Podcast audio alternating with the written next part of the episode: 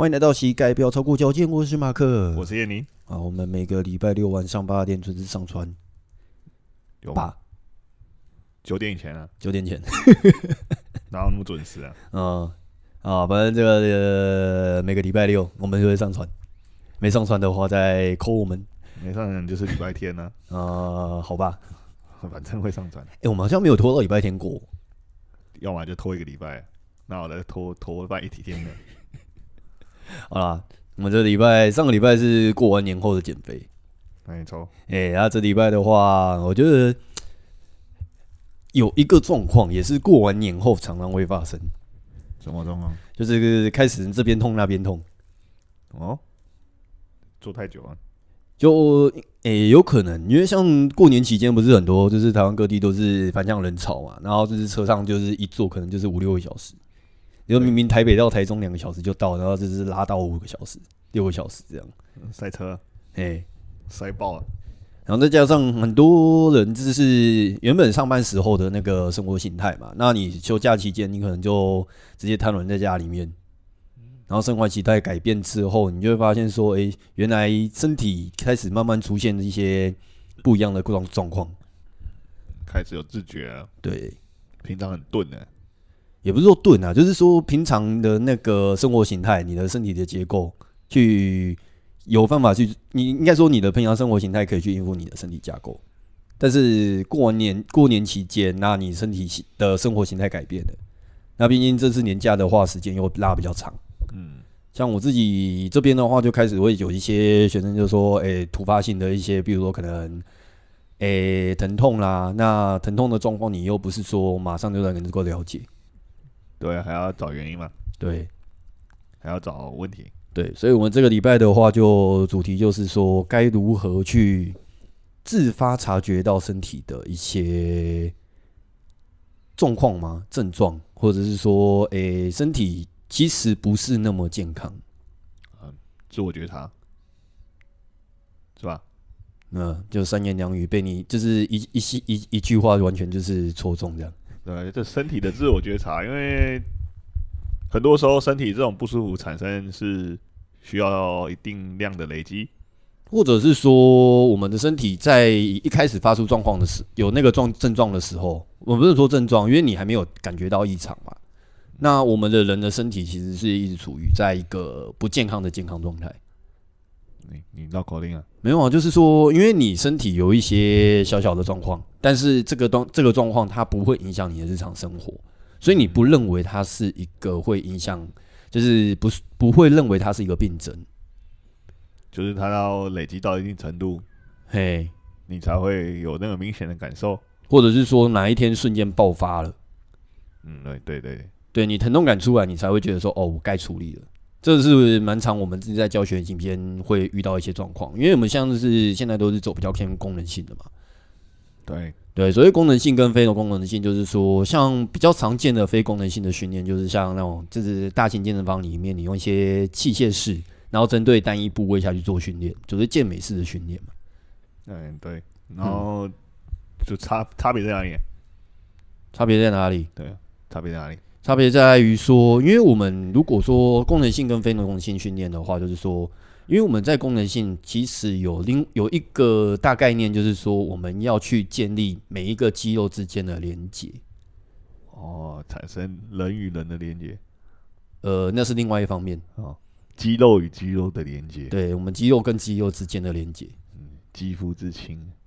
干那个，你一定要往偏的方向走，嗯、不要因为我上个礼拜只是说在如何如何提升性能，你这个礼拜就直接放开自我。没有乱讲，就 是就是，其实我们身体，我们很容易把身体看成某个区块某个区块来看，那其实我们应该要把它当做一个整体来看。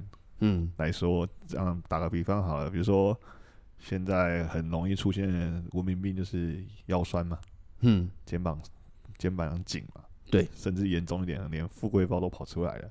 富贵包是指说，就是脖子后面凸一大块脂肪嘛，也不一定是脂肪啊，有时候是因为那个地方颈椎，因为长时间的，常常会看到，就是说解，常常看到的解释说，比如说我们现在科技发达嘛，那你手机啊、平板啊、电脑啊，那你长时间去做一些就是电子产品的那个使用，那因为我们都是在低头的状况，所以他们都会认为这样子是导致我们这个所谓富贵包，或者我比较常听到的是乌龟脖，乌龟脖，对，脖子，哦，对，反正这些东西都是我们体态上的一个外观上的显，比较明显看得到。对，那轻则只是外观上的不好看，对，严重一点可能会影响到你的日常生活。哼，那我们我们现在在做的工作就是帮助别人恢复恢复他该有的身体功能。但其实有一个最大的问题点，就是在于说，诶、欸，我们知道，我们看得出来，嗯，但是我们接触到的，比如不论是客户啊，我们或者我们是说学生的这一边，嗯、他们在来的来上课或者是来就是求教学这一个部分的时候，他们。大部分第一个其实觉得说，哎、欸，我有体态上面的需求，对对。但我们的话，可能就是以，因为我们的目标就是说，你在运动的时候能够保持在不会受伤为前提嘛，嗯，安全的、啊。哎、欸，像最近我有一个朋友啊，就是算经验，就是经验分享一下，就是说我有一个朋友，然后他去某间大型的俱乐部找教练，哦，去运动、欸，对，去运动。那因为他之前有滑雪的关系，然后就是有摔伤。哦，滑雪摔伤其实蛮恐怖的。诶、欸，要看摔到哪里啊？对，撞到都都不舒服啦。撞到都不舒服。但是这个不舒服，很多人就觉得说，哦，皮肉伤，那我们就是放着它慢慢好就好。嗯，对。有有有的说得内伤，内伤，我觉得内伤如果是内脏还也还 OK，因为毕竟是软组织嘛。嗯，对。啊，软组织受伤的话比较麻烦，就是在于说它。恢复的过程中间，你可能就是只要挤压到，你就会有疼痛感，或者是说，诶、欸，就是恢复之后会有所谓的疤痕性组织，对，然后造成的粘连，可能就很多外外观上看不出来的差那个问题。对，那其实我们身体人人体的结构它是环环相扣嘛，我觉得其实。研究下来，就是我们就是上过不少研习课啦，然后或者是不管的，不管是什么一些书籍啊解释，其实都会让我们慢慢去理解到说，你的身体的一个小部分的状态，它会慢慢渐进式的去影响你的身体的体态。哦，身体的蝴蝶效应。哎、欸，对。那像，因为我接触的高龄的也比较多嘛，像像很多那种高龄者，他会常出现的就是，比如说关节上面的疼痛，嗯，尤其是像膝关节啊，或者是说我们骨盆的地方。对，那像这些地方的话，其实我后来研就是那个算是观察比较多之后，就是可以慢慢发现到是说，很多人就是因为像我们开始的时候，你有提到嘛，就是说现在很多人都会有一个状况，就是腰酸。腰容易酸痛，对对，那腰容易酸痛，我觉得这个我自己的见解是这样，就是觉得说，因为我们自然而然会习惯所谓的正确的姿势是抬头挺胸，哦，对，那抬头挺胸，它其实是将你的腰椎前推，然后让你的那个胸椎往前凸，对。的这个状态。那其实这个状态，它其实是迫使你的腰背的肌肉去做紧收，哦，嘿，把整个。被束紧的感觉，对，那你束的时间越久，那肌肉比较容易疲乏嘛。那反而就是长时间下来，你反而就是会有所谓我们常听到的所谓的 arch，就是你的腰椎会过度的前推。嗯，那你可能就是说，有些人就是觉得腰酸之后就会开始，其实下意识就会开始驼背。那其实是一个放松的机制，没错。嘿，那驼放松久了就。直不起来了，也不是说直不起来，就是说有些人会说你放你弯腰驼背，他反而是会觉得说哦，你没坐正，你没坐直，你很容易腰痛。那他又反过来又继续强迫自己去把背推直，这可厉害了。哎，这个就是再再加一个代偿。对啊，这是就常见的嘛，就是一些腰腰痛的一些状况啊。对对，但我觉得另外一个部分的话，就是坐姿坐式生活或者是站式生活比较久的人，他也容易就是因为这个。状态，然后导致说他的骨盆跟腰椎的连接度过高。哦，你这样讲会误会。怎么说？人家所谓的有连接，是他们可以产生好的互动。没有啊，就是连接度过高啊。你的连接度过高是他们卡在一起的那种，就是一个动不了，就是被渣男。不是，就是单纯他们不分不出宽。哦哦，你说你你说的，你你你你解释一下你的连结是什么概念？我的连结是说，他们能产生一些联动，在做任何动作上，比如说走路、跑步，或是做任何事情上，身体上半身、下半身会产生一定的联动，比如说旋转、反转。嘿，那你讲的那个意思是说，哎、欸，他的脊椎直接卡在那边不能动？对，对，那个不是连接度，好不好？也没我没说连接度好吗？我说的是他们的关联过高啊，你就直接讲卡住了。就是简单的讲，就是卡住。但是我就是会说，就是说，因为你这边的力量一直集中在说某一块肌肉上面，嗯，对，在这边搓大力丸。哎、欸，那如果说这边就是卡的时间越久之后，那你骨盆的活动性就会相对的降低嘛。对啊，那加加上这个压迫也越越重。对，所以就是到后期就会开始慢慢增加，说往下会影响到这往上的话比较常出现的就是说你的肩颈酸痛。哎、欸，那往下的话就会出现说，因为你的臀肌的力量开始慢慢被分散掉，或者是说，因为你没有负重的一个肌力训练，那你臀部的这边的肌肉力量就会开始慢慢的减少，然后变成导致说有一些，比如说像，诶、欸，那个叫什么，坐坐骨神经痛，哦，就是已经去压迫到坐骨神经了。对，那其实像最近也有另外一个案例，就是说，诶、欸，他出国。就是我那个学生，他就是出国期间，然后突然就觉得说，哎、欸，左左侧的腰部下盘就是地方，就是开始有那种所谓的麻痛，麻麻的，麻麻刺麻麻痛麻痛啊刺啊的一些感觉。其实像这个，我们就会就是把它归类在神经压迫。对对，那神经压迫有几个几个状态，就比如说比较常听到就是肌肉压迫。嗯。嘿，然后再来的话，就是假如说再更严重一点的话，就比如说可能你椎间盘有突出或是位移的现象。哦，嗯，那其实其实我们自己本身遇到很多学生来啊，嘿，他就说我、哦、这边不舒服，那边不舒服，嗯，啊，通常都会稍微问的细一点点，啊，你这个不舒服是痛痛的呢，刺刺的、麻麻的，还是怎样？哼，对啊，这可以帮助我们去评估嘛，对啊，或者是帮助他自己去辨认嘛，因为有的学生。肌肉一产生张力，你们说，我我我我好痛，这样。对，到底是紧还痛？那你是一直都在痛？对，还是说你要在某个角度的时候才会痛？对，还是你在静态的时候比较痛，还是你在活动的时候比较痛？没错，还是你想来，你听到要来上课的时候就会痛？诶，那个是心因性疼痛。对，我还真的遇过，就是。就是，他就觉得说，哎、欸，今天奇怪，就是昨天明明没有做什么，但今天突然觉得说全身不舒服，然后想一想关联性，发现说，哎、欸，看今天要上课，对，就是上课的关系，找个理由在那边弄，没有理由啊，就是，看我觉得那个学生也是很可爱，很奇葩吗？嗯，故意在那边找借口，对，反正就是他说是就站在不甘不愿，他还是出现，对我好不容易找到原因，原来是今天有要约课，故意的吧？嗯。对啊，所以，所以我们如果今天，呃，不管是什么状态下啦，如果有这种不舒服的情况，可能我们可以先去，还是先去看医生啊？看医生，然后先去分别一下这个东西痛到底是怎么个痛法，或者不舒服法啦，不是是刺刺的，或者是像刚刚那种不舒服、痛痛的、嗯，麻麻的什么，嗯，会也可以帮助你跟医生沟通的时候，让他好一点去辨别，比较就是好去了解。所以医生也会问你一样的问题。我觉得差不多吧，能能够分辨就是那几个方式啊，就是说，好，你今天痛的是哪里？那你痛的地方有什么感觉？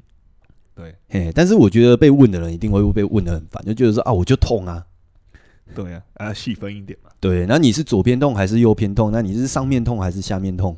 然后他就说，哦，我就是在那个那个那个点那边那个点，这个中间这个点这样哦。因为你描述的越完全，那在我们评估上面，或是在医生那边的治疗上面。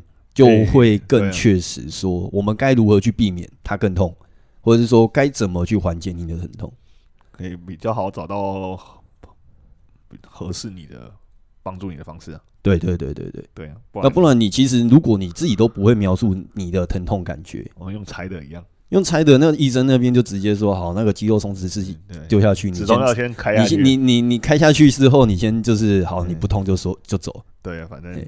先先先不要来烦这样，是这意思吗？对，哎呀，这样这样就就没有解决到原本该要解决的问题了，对吧？那像还有另外一些状况，就比如说比较常见的，我们也比较常遇到，就是说，诶、欸，那个叫什么网球肘或高尔夫球肘。哦，这个大家都常听到，常听到啊，很多人分不出到底差在哪里。差在哪里哦？因为网球它是外挥嘛，所以就变成说你的手肘的外侧。嗯，那你的高尔夫球肘是指说，因为它是向内带，所以就变成说你的手肘内侧会是叫高尔夫球肘。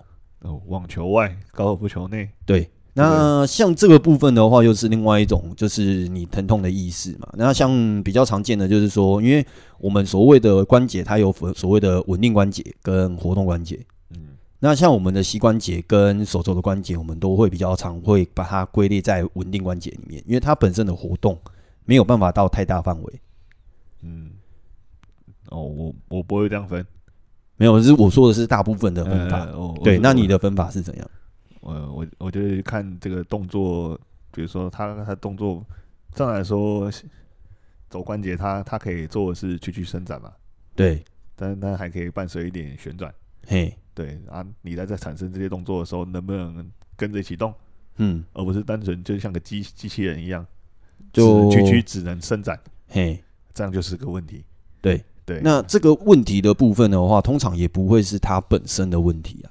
对对对，因为它毕竟动的方向可以可以动的方向是比较少的。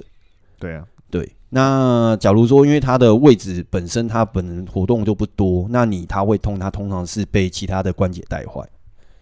都是他带坏他的，对，就是被带坏，他是被带坏的，嘿，但是他就是却容易最容易痛的，听起来真的很有够坏的，对啊，所以像如果说是手肘上面的问题，我们通常会是往上，就是看看你的肩胛骨周边啊，或是你的肩关节周边有没有一些肌肉有卡住，或者是说哪些就是诶、欸、神经有压迫到，导致说你的手肘这边的活动上面有受限制，对。向下找也可以啊，向下找，向上找，对，就是它周边的找一下，嗯，可能就被你找到问题了。对，对，所以除了这个，哎、欸，网球肘、高尔夫球肘，这也是算比较常见嘛。那往下的话，就是我们的膝关节，比如说有些人就是所谓的十字韧带会有那种疼痛感，哦，那个就严重了，那就严重。那或者是说他的膝窝会有感觉到异物感，嗯。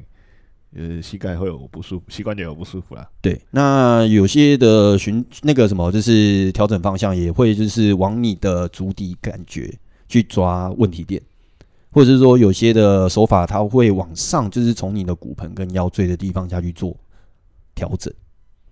嗯，对，让让他们让他们的轨道可以正常一点。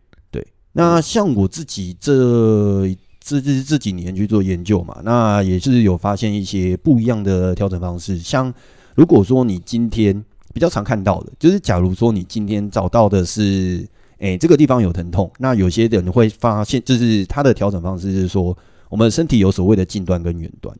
所谓远端的话，就是比较偏向是我们的四肢，就是比如说像手指啊、脚趾之类的，或是我们的头顶，然后往往你的身体的近端，也就是我们的躯干的这一侧。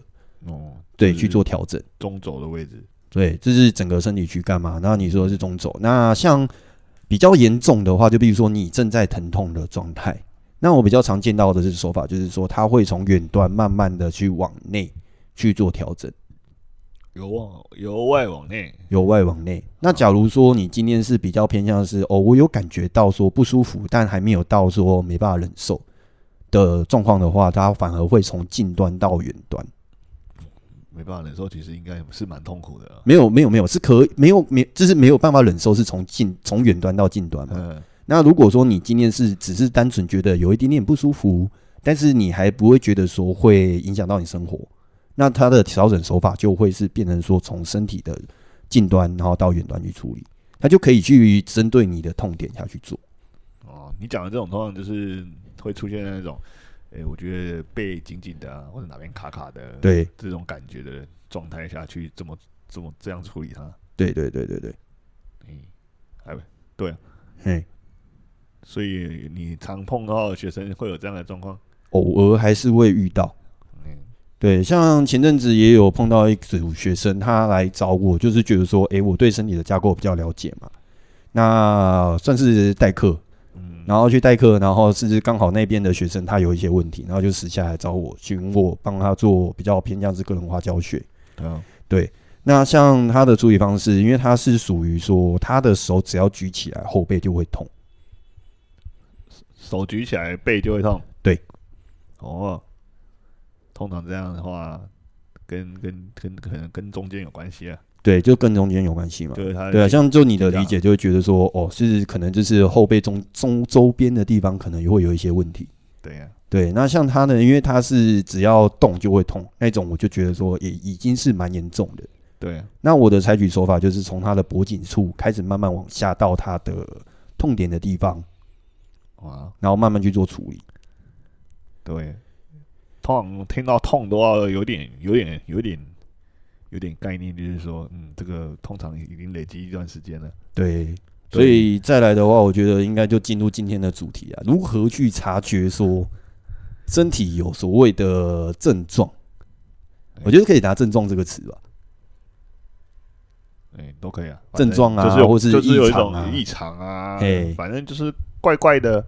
哦，说有的人是会说啊，说不上来的怪，对，啊，有人就觉得会卡卡的，或者觉得嗯都不舒服这样。哼，对。那别人说你你要先好了，所以说先说说你的察觉方式是怎样，有没有什么一些比较大众，就是比较常见的？哎，因为毕竟我自己本身是做。做运动、运动教教练教学相关的工作嘛，对啊，所以我会一直在动啊，嗯啊，只要我动起来觉得不顺，就马上可以察觉到。所以其实我觉得运动员对于身体的所谓的察觉会更敏锐，一定啊，因为你平常都这样，比如说这样投球或这样挥拍，嘿啊，在你职业生涯里面或是在你运动生涯里面，一定是挥个几万、几几十万次。对啊，因为我们的所谓的练习的概念，还是所谓的动作重复操动作重复操作嘛。那你就你就想这个动作就是一个连接嘛，对，一整串的。没有没有没有没有，我们先不用讲到那么后面，那个是后面再讲。只是说，如如何去感觉到说你的身体有不对的地方。等一下，就是说这个东西就像它是执行一道指令，你出去，你中间如果有任何一个卡顿，你马上就会感觉得到。嗯，所以基本上，呃。以以运动员来讲，或是以有常运动来讲，身体的这个体感是相对来说比较明确的。对，对，但是相对来说，也可能因为你的习惯，让你某个某一些动作上是特别明确，啊，某一些动作上特别的钝。嗯。对，对，所以，变成说，像我自己，呃，如果是站着或坐着这个东西，我自己如果我只要做一段时间。哎、欸，我就会发现，可能我身体会想要用各种方法去去去弯它，或者其实那时候我就知道，哎、欸，坐太久了就会赶快起来，或者站太久，或者我赶快找地方坐，或者怎样，就是身体会有一个呃，不会到不舒服，但是会有一个提示你的感觉，让你不会维持在某个就够喽，不要再逼我喽，对，不要再北蓝了，在北蓝我就不舒服了，这样，欸、对，然后让你让你可以哎、欸、有意识的赶快去转换。对，那很多人其实对于这个这个转换的这个身体转换的这个意识是没有那么明确的，嗯，就是直接给他做到底，嗯，那站到底这样，嗯，那我必须说这个东西，我一开始也不会有这样的感觉，是直到运运动一段时间之后，对身体的这个体感掌握度才会慢慢上来，嗯，包括我之前做工，其他在在国外打工度假的时候，也会有，哎，坐很久站很久，然后也是站到腰酸背痛这样的感觉。嘿，对啊，我要想后来想一想，就觉得，嗯，我那时候好像也都没有那种意识啊，嗯，啊，直到后来练了一段时间之后才，才才开始比较明确，嗯哼，对啊，那，那你自己没有，反正我先先讲，你这样讲的是比较偏向是你常动作嘛，那你过度过度运动的状态下，你才会慢慢感觉到身体的不舒服。对，那我这边讲的就是比较常，我们比较常会去做一些身体的所谓的活动度检测。啊，就比如说你在比较常见的话，所谓肩关度、肩关节的活动度嘛，那像比较常会出现在我们一些，比如说像证照啊，或者是说一些市面上的所谓的检测动作，比如说像你的双手向后一上一下，就是比如说你的右手从上往下摸背，那你的左手由下往上去摸背，看你的两只手指有没有办法碰触在一起，或者是说你两只手指中间的距离。会不会过长，或者在那个区间是不是算正常，或者说不正常？对，因为一般一般来说，就是说，如果你两只手在后背都可以去做互相碰触的话，其实代表说你的肩关节活动度是好的。然后以及说另外一个检测的方式，像是坐姿体前弯。哦，对，那这也是蛮常见的嘛，就是坐姿体前弯的时候，你往向前延伸的幅度越大，代表说你的所谓的腰椎啊，或是骨盆的活动度是越好。嗯，对。但是我觉得在另外一些比较细节的地方，就是比如说，哎、欸。其实像我们的惯用手跟非惯用手，我甚至我的观察下面就是说，你的惯用手的活动度会比你的非惯用手还要来得好。嗯，当然是在没有受伤的前提下。那假如说今天就是说你会发现说，哎，左手好像比较没力，就是一般的惯用手是左右手嘛，右撇子人比较多。那假如说你今天是没有运动习惯的人，那你的左手的力量会比较弱，都会适合比较多一点。对，那其实这部分的话，我会把它解释说，因为你的右手本身的操作次数会比较多，所以这一边的时候，我们的肌肉连接会比较好，所以你会感觉到说右手力气大是正常的。啊，相对来说它也比较顺啊，比较顺。但是因为你的左手，因为你比较不常去用它，嗯，那它的肌肉连接关联性就比较小，所以你会比较容易感觉到说右左手是相对比较无力的。其实这个东西。如果想测试一下左右手连接的，你知道拿一颗球往前投，就是对比一下就知道差多少啊。我没有地方投的话怎么办？啊，你挥空气也可以啊，做投空气球，对不对？哼，你就可以知道，哎、欸，你的整个后背的所谓的手臂，因为我们的手臂丢直的这个动作，或是说打拳的挥拳动作，对啊，其实其实它就是都是都都是，其实这个力量都不会只是你的手臂的力量。对啊，你怎么看？你把你全身性的力量专注在这个。投出去的动作上面，就是可以对对照得出，哎、欸，你左右的失衡到底差了多少？所以你的意思是说，假如我今天是没有，就是真的丢出一个东西，我只是手用一个挥的动作，对、啊，或投的动作，对、啊，然后去施力，那我去感觉一下左右手本身用力的感觉有没有对称？也也也感受有可能不太准、啊、你可能旁边录个影什么，你对照一下，做起来有没有差不多就知道了。嗯，对啊，啊，感觉确实。正常来说，感觉会不太对称，对，对吧？就像你左手写字跟右手写字，感觉就不太对一样。嗯，我觉得这不一样的概概念，这不一样的概念。但是有的人是可以左右都写字，但是毕竟写字是一个需要比较精密性的训练，参与的这个关节也相对少一点。但是如果今天你是一个大动作，这个投掷啊或者什么，这个会会来的比较呃有感一点。嗯，对。然后再来就是说，你刚刚前面讲的这些都是一些我们之前常用的一些检测的方式方式。对，那这个检测方式的目的是要告诉我们说，我们的这左右或前后的这个呃差异到底有多大？对，然后让我们有一个调整的方向去去做调整。嗯，但是我讲一个，有些有的人呢会把这个当做一个测验标准。呃，我觉得以我自己的观点来说啦，你当做测验标准是不会不好。哎、对，但是有更精密的，就是更确切的去了解说，你今天这个检测结果是哪个地方出导致的？对，应该是指这一部分。呃，对，这是一部分。那还有一个东西就是说，有人会说，哎、欸，那我是不是要把这个分数，就是给他一个分数嘛？那分数高一点，这样，嗯，就相对人就会状况状况好。其实也不一定哦，要看你是运用在什么上面。就是说你，你你今天检测出来，你可能肩膀动不了，或者动得很小。对，那你的目的是只是要让它打开而已，而不是要让它分数变得多高多高。因为，因为我们的今天的检测结果，而是为了要让你未来在运动表现上面更好，而不是单纯的去把这个检测做的高分。对，因为就有点像是我们去考学校上课。我们今天考的高分没有用啊！你会不会拿这个数学三角函数去拿来试试社会应用？这才是真的有用。之前有学生，以前啊，以前很久以前有学生很很可爱。以前我们有有用过一个系统叫 FNS 吧？对对嘛？以前流行嘛，Functional Movement Movement System。那时候任何新手教练都一定要会一下啦，然后不管做的好不好都要会一下。但是他测试的那七个动作都超难。比如说，因为他七个动作比较常会 常见的啦，就是直膝抬腿。哎、欸，对，都超难。第一个直膝抬腿嘛，那直膝抬腿跨栏，因为他会去检测说你的髋关节的活动度。然后第二个好像是说那个直臂下拉，就是在你的两只手往下，就是拿着一个固定的长杆，然后你往下的过程中间，你有办法有办法顺向的往下拉。对啊，还有一个其中就是你刚刚讲那个手往后那个，嗯一上一下那个侧关肩关节活动度。只是我是想哦，他这个侧啊，虽然给给大部分教练有一个呃评估的标准。嗯，那相对来说，对一般一般民众来说，这个很不友善了。怎么说？因为它难度都好高啊。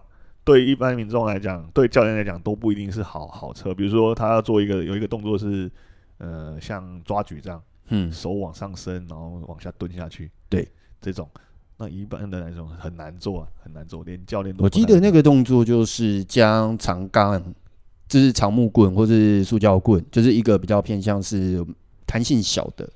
木那个就是限制限制你的那个肩关节的活动，就是肩膀的活动或是手臂的活动，然后去做一个深蹲的动作，就有点类似像动作本身的结构，就有点像是你在做背杠深蹲。对啊，那别人说我那时候有个学生，我那时候稍微带他做过一次这样测验，嗯，然后也是每一个有七个动作嘛，啊，七个动作有七个分数嘛，对，然后我跟他说，哦，你这边可能。这样这样这样这样，可能你蹲下去的时候屁股会哎、欸、偏一边，然后会怎样怎样怎样怎样怎样，然后目的是要跟他说，哎、欸，你可能哪边可以改善，然后我们就朝着这改善去。然后因为那个那个系统就是他需要给他一个小小的分数，说零到三分这样。对。然后那个评分标准其实很模糊，然后变那个学生很可爱，他想说，嗯，好，那我就是要把每个提升到三分的意思这样了。嗯。然后他就跑去练这个动作。对。然后应该是说这个工作它本身，因为这个研习我有去参加过，嗯，然后其实它是有说一件事，就是说这个测试比较适合在于说你不懂规则的人，嗯，因为你假如说你懂规则的人，你知道他的目的是在哪里的话，那你的意识就会影响到你的分数。那它的其实它主要的概念是希望你在无意识的状态下去呈现出这些动作。那当然，如果说你动作越好，代表说你身体的掌控能力越高。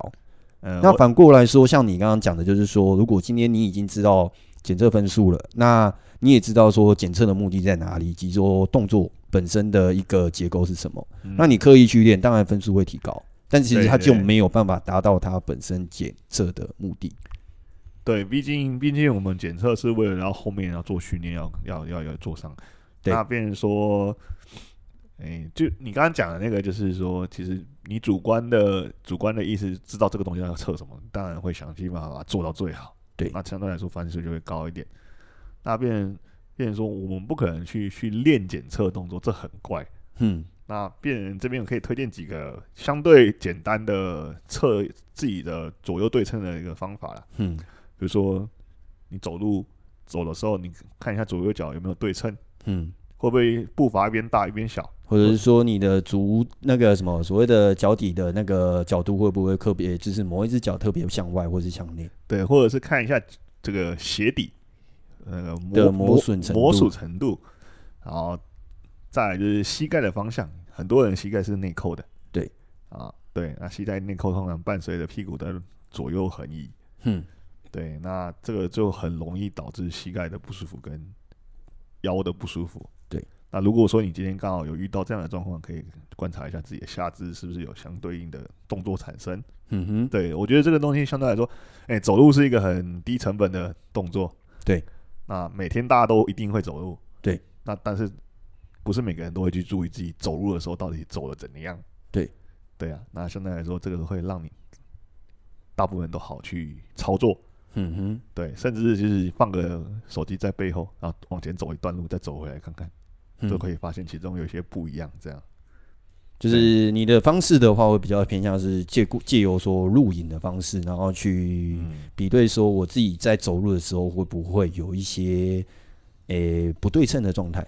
对啊，相对来说，这个这个有的人说啊，那演演得出来啊，对啊，对，但是你要演也要演得像啊。你应该是说，因为刚刚就有讲到讲到一个重点，就是说。我今天已经知道说这个检测项目的目的是什么，当然我身体就会用意识去控制，说我尽量做到所谓的合格线。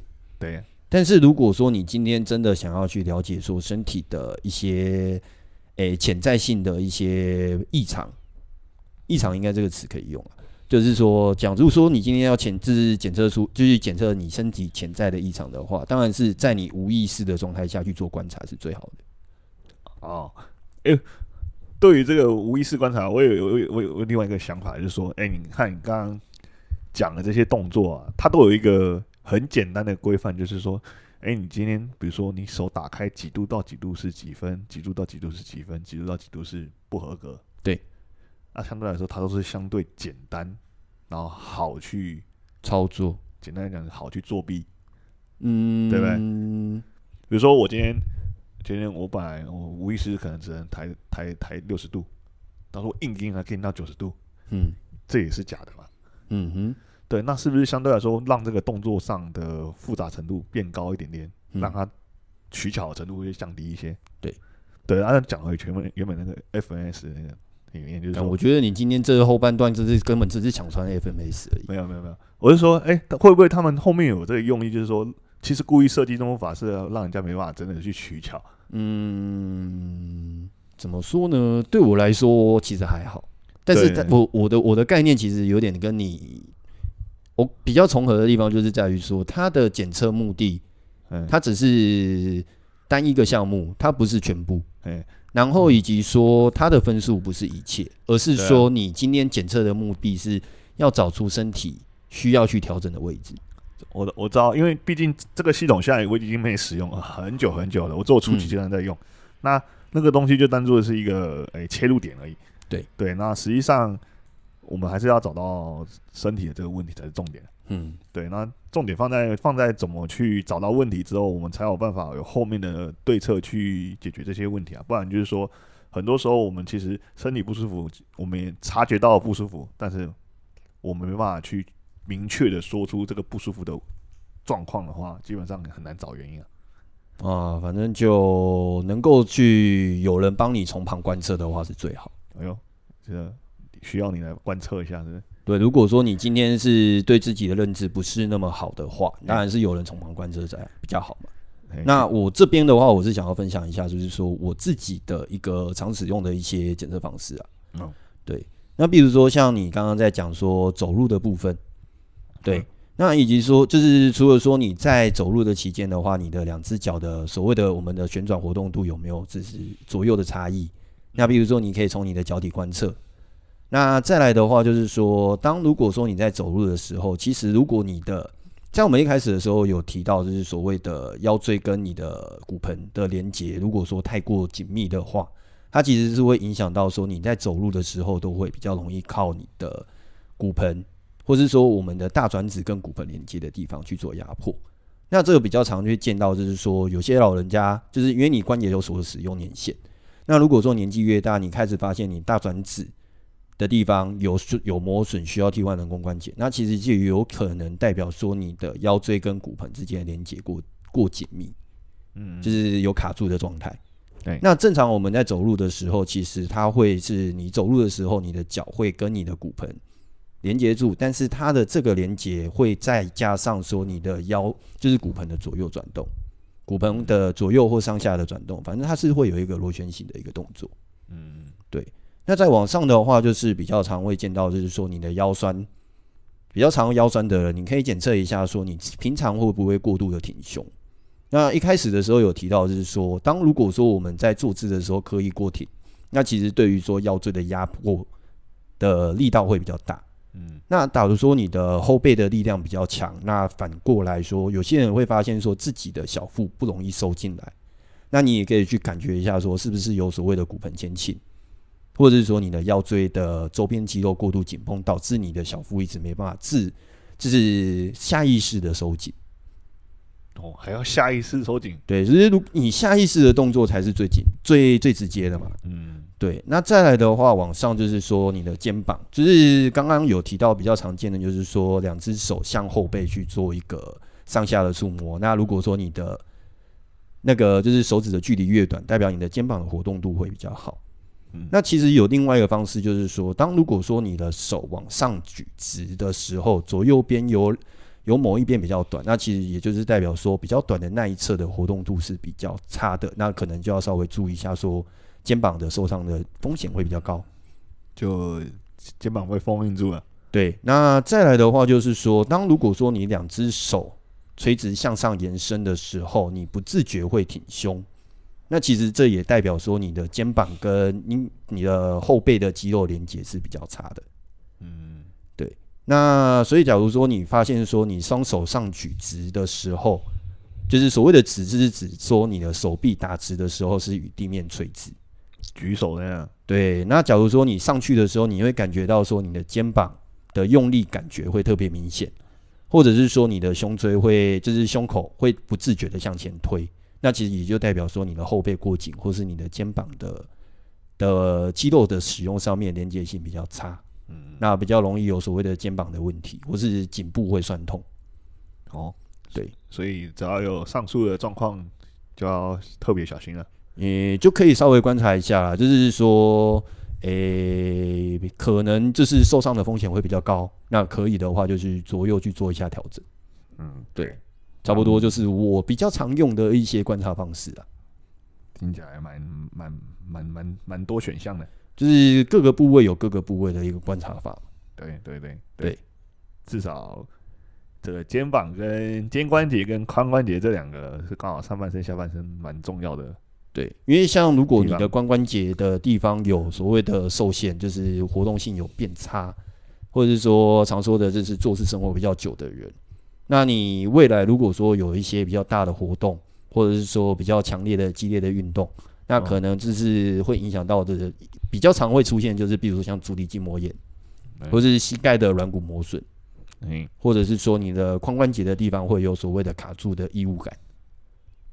好像就是会跑出来，你才会觉得，哎、欸，怎么怎么突然这样的感觉？对啊，但我们的方式就是希望，就是说，在这一集，就是想要呈现说，假如你有陈述一呈现一些现刚刚提到的一些状况的话，那你可以稍微自我觉察一下，然后根据这些细节，然后下去做细微的调整，呃，及早预防啊。嗯嗯，对，因为早察觉早解决啊，在受伤前，你能够在问题发生前，你就可以解决的话，那当然是最好的，而且。